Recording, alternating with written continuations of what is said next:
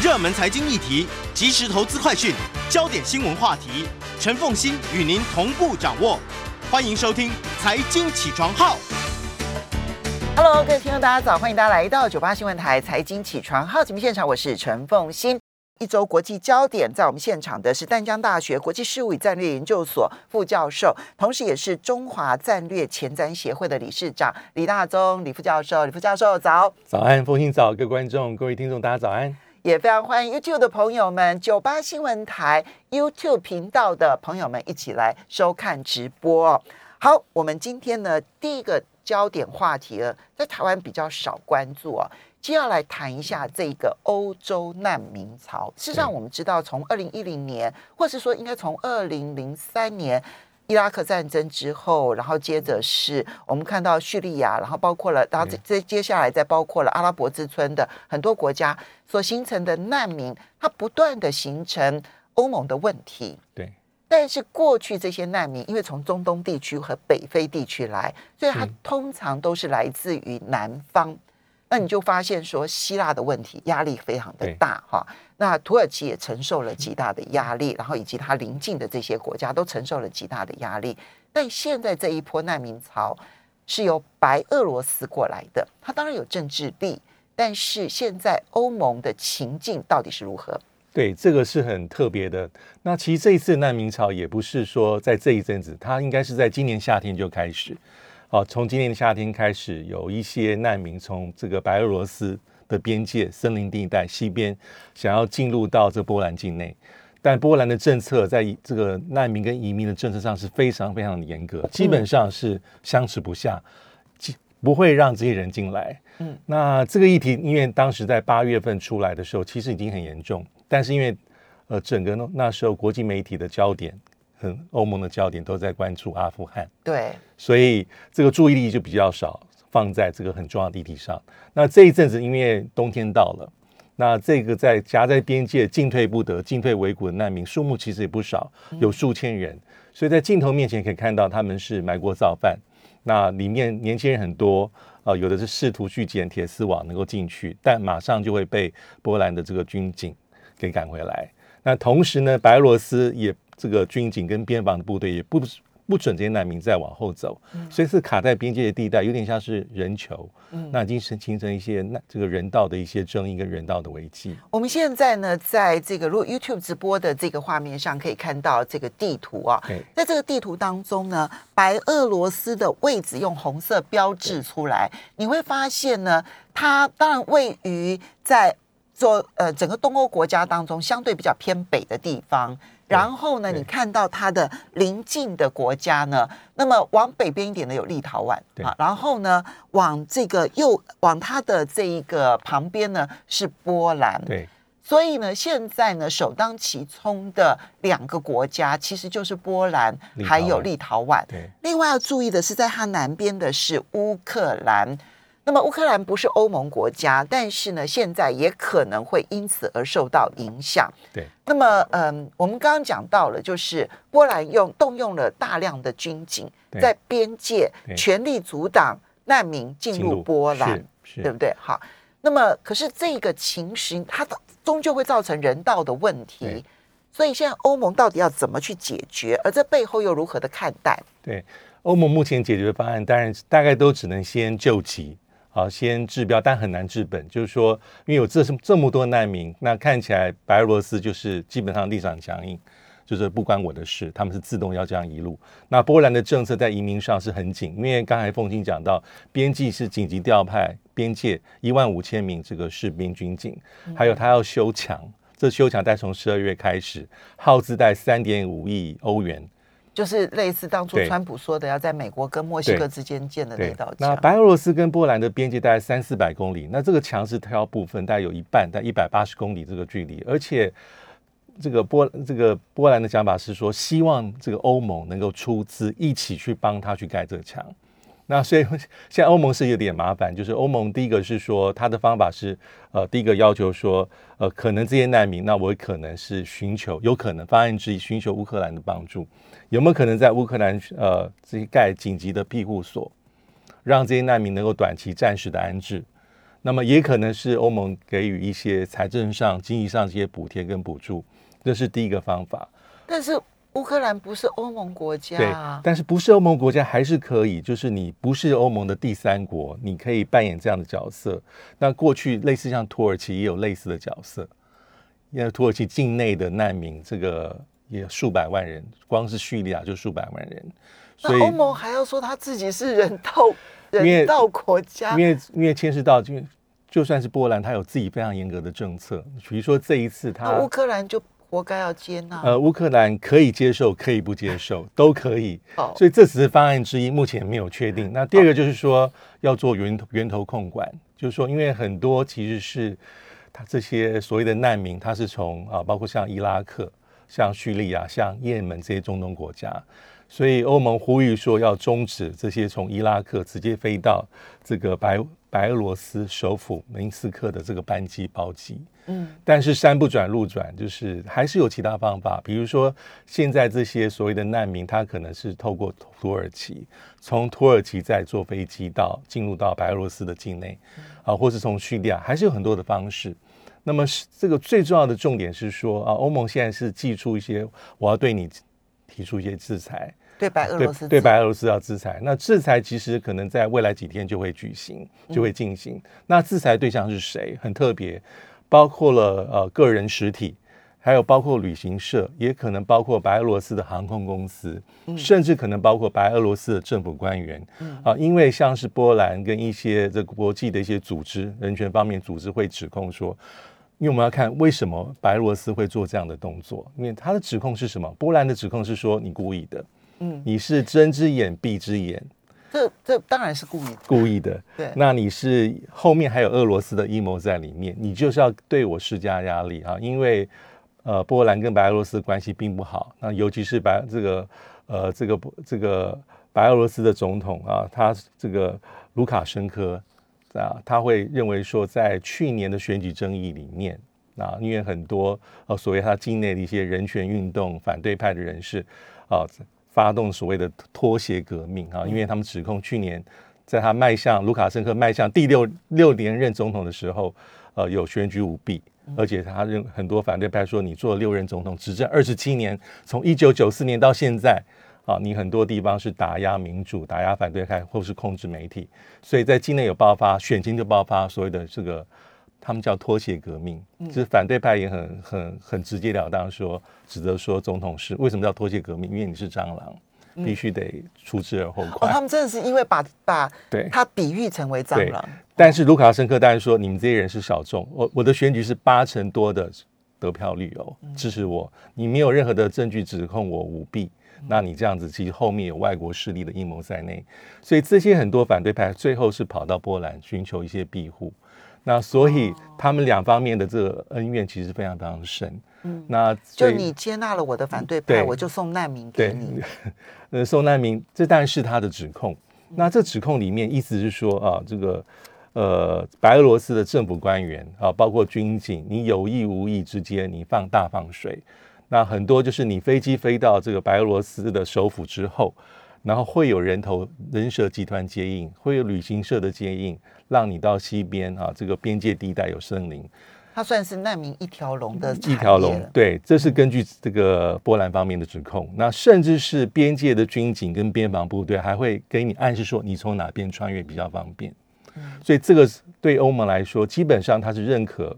呃，这个白俄罗斯有这样的举动。但是欧盟对于俄罗斯在后面所扮演角色是比较保留的，就是说没有明，他是说没有明确证据，只是显示说后面有俄罗斯的一些一些动作在。但是欧盟有讲到说，但是俄罗斯可以发挥影响力，尽可能让白俄罗斯不要继续这样去做。然后所以现在就看说欧盟的一些制裁，因为国际社会其实早就已经在对白俄罗斯做制裁。嗯嗯那尤其是还有一些零星的事件，比如说大家不知道有没印象，今年五月份的时候，好一个班机迫降事件，就是有一个班机从希腊飞立陶宛的班机，在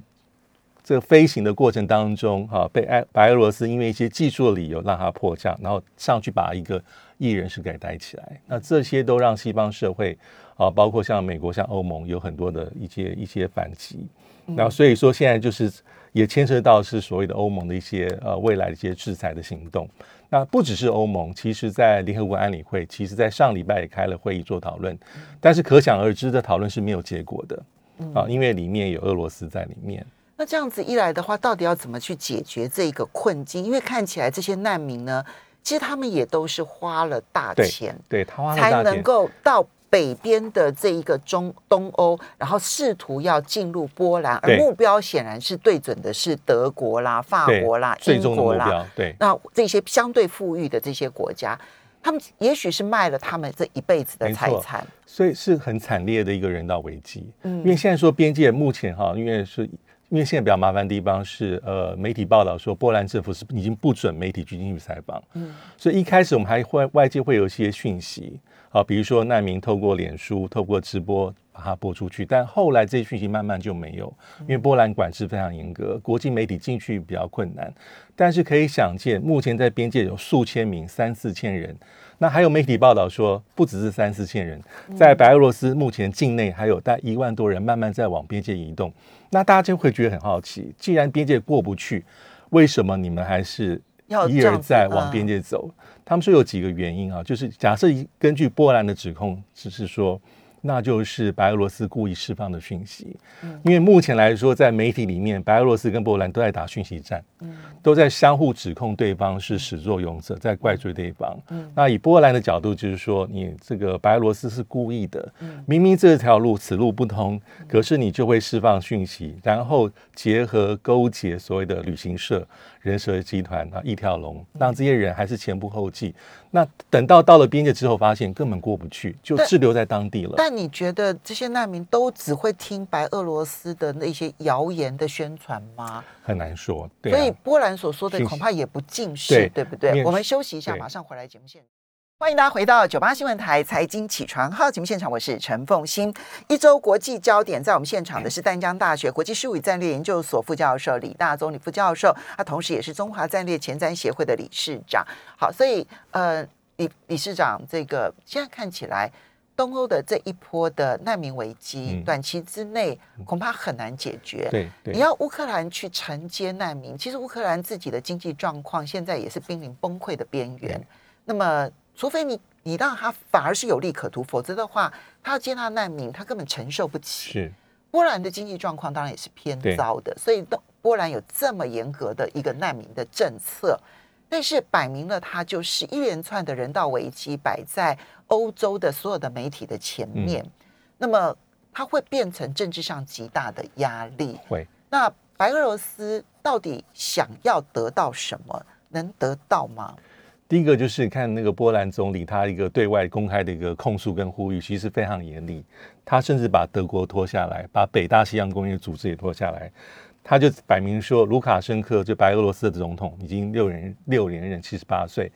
他说：“你们在发动混合战，嗯，好，再把难民当武器，用人海战术想要去拖垮波兰，那来报复我，因为我过去曾经接受过你的一些。”呃，这个反对派人士，我声援你们的反对运动。那他说，德国你们也不能等闲视之哦。这个战争一千公里多之外，德国他说你们要准备备战。他也对北约讲说，你要正视来自于白俄罗斯的攻击。所以这后面还是有一些政治的角力啊，因为白俄呃白俄罗斯的政策上是亲俄罗斯的，非常清楚。那在内政上，这些年来是一般人认为说是比较紧缩啊，不管是压制反对派啊，或是压制媒体，或是人权人士来说，都是比较比较紧缩。所以他早就得到欧盟的一些关注啊，在这方面给予很多的制裁。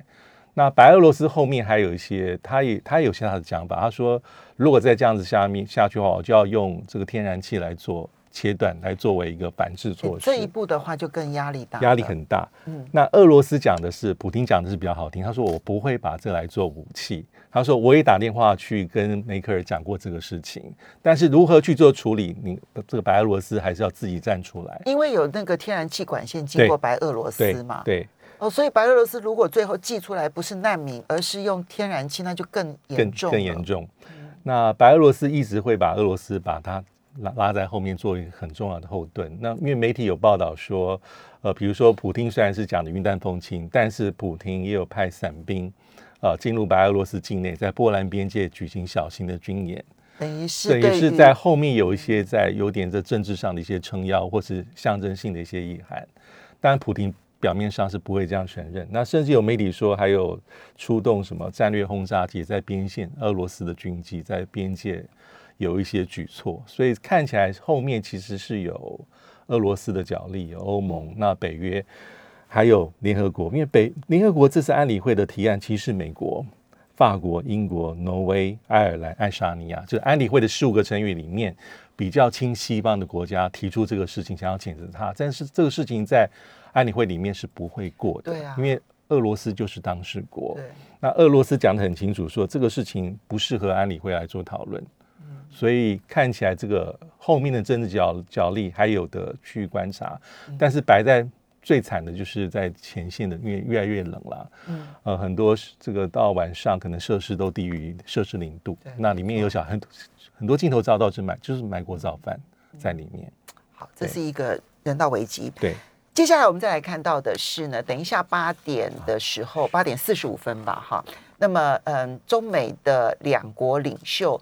在这个拜登上任之后，终于要用视讯的方式来通话会面啊。他们当然已经通过两次电话了，但两次通电话呢，它基本上比较属于第一通电话算是问候性质的哈，那第二通电话呢是破冰性质的。那对这一波电这一波的视讯通话，能不能够重新的去框列出中美未来互动的架构？这全世界都关注。真的是，因为这次的视讯的峰会真是千呼万唤始出来。那之前有非常多的波折，呃，就像凤清刚所讲，二月十号那一次是一开始，这是个道贺性质；九月九号就是有它实质的重要性。但是我们回顾这从一月二十号拜登就任到现在，呃，我觉得真正的关键点可能是在八月底啊，布林肯跟王毅那通电话里面，我觉得看得出比较多很明确，双方还是要往前打交道。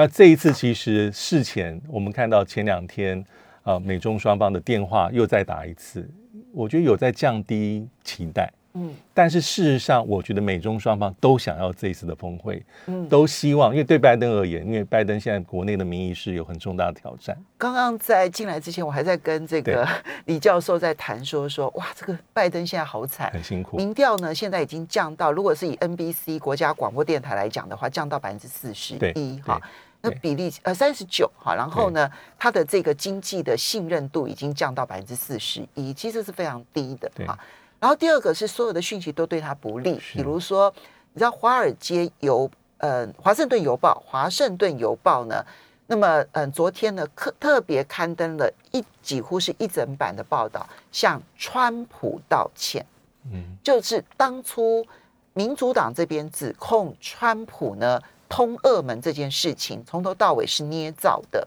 是假新闻。然后《华盛顿邮报》有报道这个新闻，所以向川普道歉。嗯，然后 N C 呃这个呃 C N N 呢报道说，在白宫里头，总统跟副总统现在的关系越来越紧张。这三件事情加起来，你不觉得它内外交迫吗？是，所以就是在国内的政治能量正在流失当中，所以在外交政策上应该要有一些些许的成果，能够把它整个声望再把它拉起来。因为毕竟很快明年的考验就要到，一年之后的美国集中选举，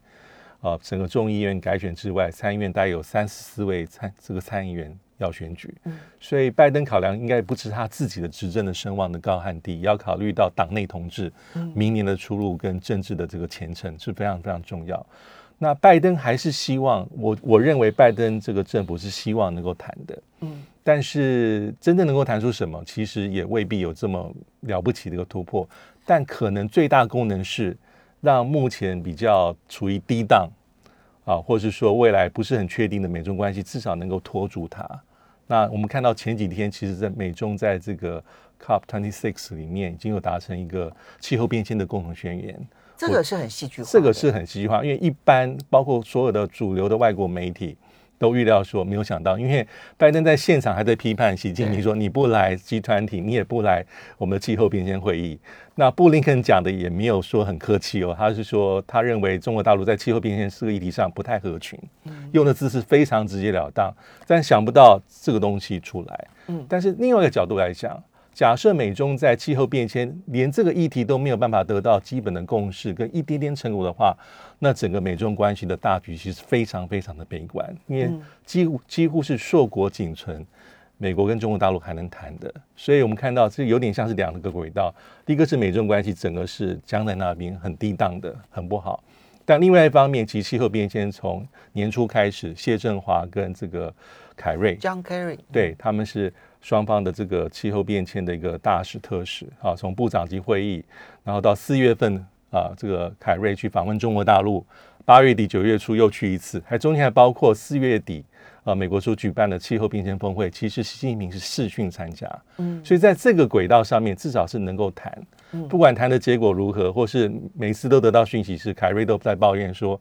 好像中国大陆不是要跟我谈气候变迁。是不是气候变迁，而是要谈中美的大局跟基本原则的议题。嗯，但是这条轨道是通顺的，是通畅的。嗯，所以说起来有道理。你这样讲说，就最重要的就是拜登那时候举行气候峰会的时候，至少习近平还是视讯参加了，参加这一点其实就是给了拜登面子，对对不对？然后再加上呢，在峰会当中，在这个格拉斯哥的这一个气候变迁会议上面，双方达成的。这个中美之间的气候变迁的联合宣言，是重心点是美国所倡议的减排甲烷。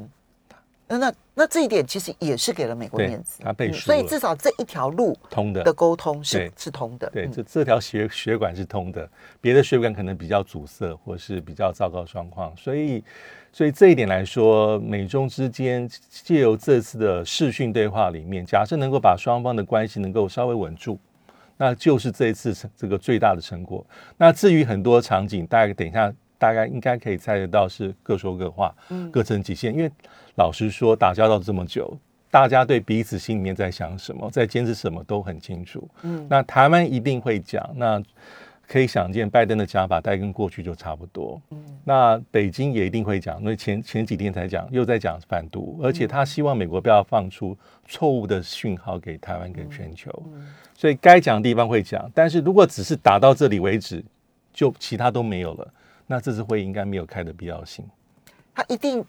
好，这个当然我们就我们就且观察啦。且观察。我的判断的话，我觉得是要铺成未来中美贸易和缓的一个好的基础。对，因为戴奇这边释放的讯息已经对他的贸易贸易贸易代表总卖贸易代表署的代表戴奇释放出来的信息已经是缓和的。所以我觉得他们的会面去搭建他们在中美贸易上面，然后有一些新的进展，然后其他的地方有一些合作的可能性。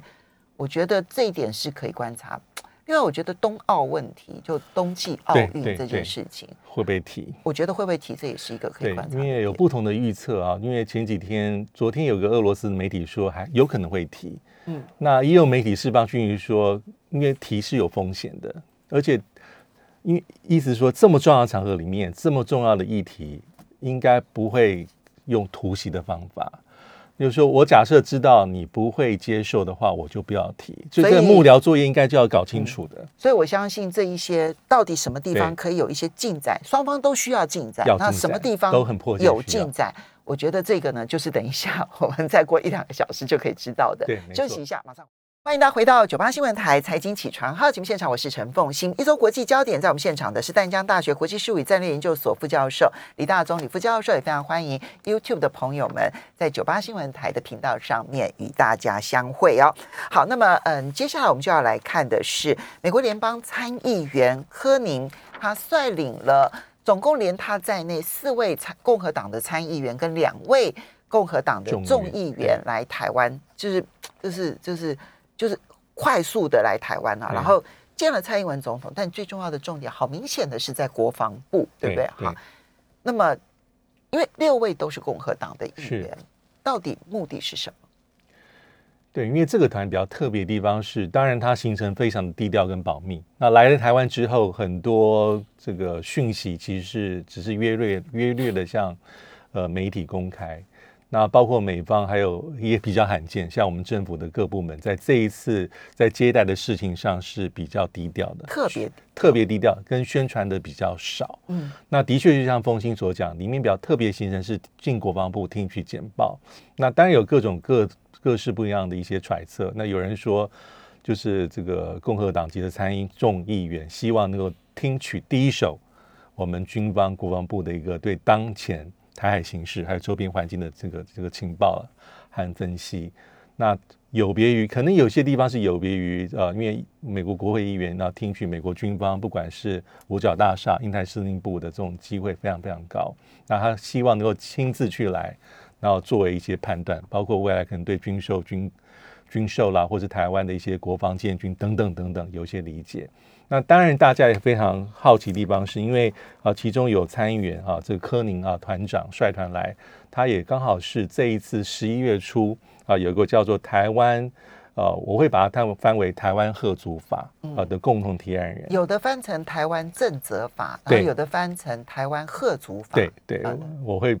我会翻成是我比较熟悉的贺族法。那这法案当然是参议院的这外委会的这个理气啊所提案。但是这次来团的这个包括柯宁还有哈伯克维克瑞博参议员都共和党籍，他们也是共同提案人，所以很多人会从这个角度去看。那当然，这个法案里面大家会比较关心的是，法案立法的宗旨是主要重点是要提供每年二十亿美金，还有其他援助方法来提升我们的国防实力。不是提供二十亿的免费资金哦。是提供二十亿美元的融资哦，融资。如果你没钱，我借钱给你来买武器。对，那也有也有些呃人说，这二这个所谓的外国军事融资对美方而言也有两种啊，一种是还是一种是不用偿还的也有，那另外一种就是贷款。嗯，但这是有弹数，就是说美方提供的这些好处跟善意，让台湾去买武器零件、补给品或者其他防务军需或是训练上的费用哈。这个需要台湾提供相对应的一些自我的贡献，嗯，啊，就是说你们天下还是没有白吃的午餐，所以这点让大家会觉得比较这个比较比较特别的地方。但还是要讲，就是说这个法案目前很初步的阶段，因为每一年的国会类似提的法案，尤其这几年支持台湾法案非常多，但是要最后能不能够达到最后的阶段，然后送到白宫让总统签署，其实目前来讲都还很早。那退万步，假设这个法案真正能够落实，呃，能够这个能够成成案，那还是要看行政部门的履行程度。这是从二零一八年我们所说的最重要的台湾旅行法啊，中国大陆翻成台湾交往法，到现在我觉得观察的重点就是这个最后的权利是在行政部门。拜登你要怎么去做？拜行政部门你要怎么去评估？你要做的程度、速度、效率、广度到哪里？基本上是行政部门在哪里？有人认为啊，这因为六位都是共和党籍的嘛，并不是现在呢拜登的执政的民主党，是是，所以有人认为呢，就是因为他们呢要施压台湾买武器，然后呢施压不成就干脆直接飞来台湾，这是一种说法哈。那另外一种说法呢是，他们来其实呢是拜登呢默许他们来，然后要求台湾呢真的是要多买武器。那因为拜登接下来的。这一个社会安全的福利法案，哈，它的这些预算，它是需要拉到共和党的票的，否则的话呢，不稳，要通过很困难。所以呢，某种程度呢，干脆就请台湾来买票，啊，这也是一种说法。你觉得这两种有可能吗？呃，这些都是目前来说就无法证实的揣测啊，因为其实这个团体很特别，其实它不是说到台湾来之后就结束，它下站其实大家比较少关心，去是印度。哦，去见了莫迪啊，那印度官方在推特上把他的莫迪的照片，啊，旁边几位美国参众议员照片放出来，然后刚好对到啊，这个美国在台协会所确认的这个名单对起来是对的，所以它是一个整体的行程。那到台湾这一站跟到印度这一站，可能就是目的类似，类似。那至少可以说，至少我们先不讲说跟拜登有没有直接相关，但代表这些国会议员基本上是。可能是主张会对中国大陆比较强硬的一些委员，那他们这次整个印太的行程里面，台湾他认为是重要的一站。那我们因为我们之前会看到说很多的报道在讲说坐什么飞机来，坐什么飞机来，有没有国旗？那重点是他是国会议员的访团，所以当我们看到说五角大厦发言人面对美国媒体询问的时候，他非常谨慎，他说这不是国五角大厦的团，他这个业务跟国务院直接相关。但是他是国会访问团，是按照惯例，美国军方就要提供相关的对，资源行政援助，不管是坐任何形式的飞机、行政专机过来，所以行政专机这是是合理的，，这是非常合理。那还有退一万步说，其实类似的国会议员访团，即便是在一九七九年断掉之后，其实历年来都有之，但是今年它是第二团，那比较特别的就是，第一个是我们政府特别低调，这是特别的。然后第二个是他特别跑了一趟国防部，对这个也是特别对的，。因为过去有类似的行程的话，我印象中政府会比较高调去做宣传，台美的友好，美国支持台湾，台湾支持美国，啊，我们是非常重要的伙伴。那这一次就是他就是说有一切发言是由美国去做处理，这是比较玄机的地方。好，最后呢，菲律宾呢的这个明年选举哦，总统跟副总统的候选人呢，终于正式的抵定哈，因为他们这个嗯，在这个登记领表的那个截止日是十月八号。可是问题是，他们是有规定，就是说你政党哦，在最后一刻其实是可以换候选人的。对，那那最后一刻就是十一月十五号。是，好，十一月十五号，杜特季的女儿正式参选。对要参选副总统，而不是正的总统。那原本杜特地本人是要选副总统的啊，那女儿要选副总统怎么办呢？他就退而求其次，他刚才去选参议员了。现在他他退了啊，他去他又退了他对他又退了，他要去选参议员了。好，所嗯以现在的情势在明年的总统、副总统选举，其实会看到在副总统的部分，刚好出现是杜特地的女儿去对上马可士的儿子。对，这是非常特别，因为第一个讲杜特地从说选要不选，要退不退，就甚至说退出政坛，到最后是没有。那目前来说，就是小马可士哈，他代表菲律宾的联邦党去选总统的位置。那杜特地的女儿萨拉，她现在是代表基督教穆斯林民主力量，是选副总统。嗯，那这个搭配其实是颇有胜算，在明年的选举当中哈，因为他因为菲律宾两个人合组了，合组啊就马可斯加杜特地了。对哦 OK，那这个合组就是说，因为呃杜杜特地和萨拉他的势力是在这个这个明达纳俄我们时间的关系，啊大家可以关心一下，因为这非常的有趣的一个政治发展。南北。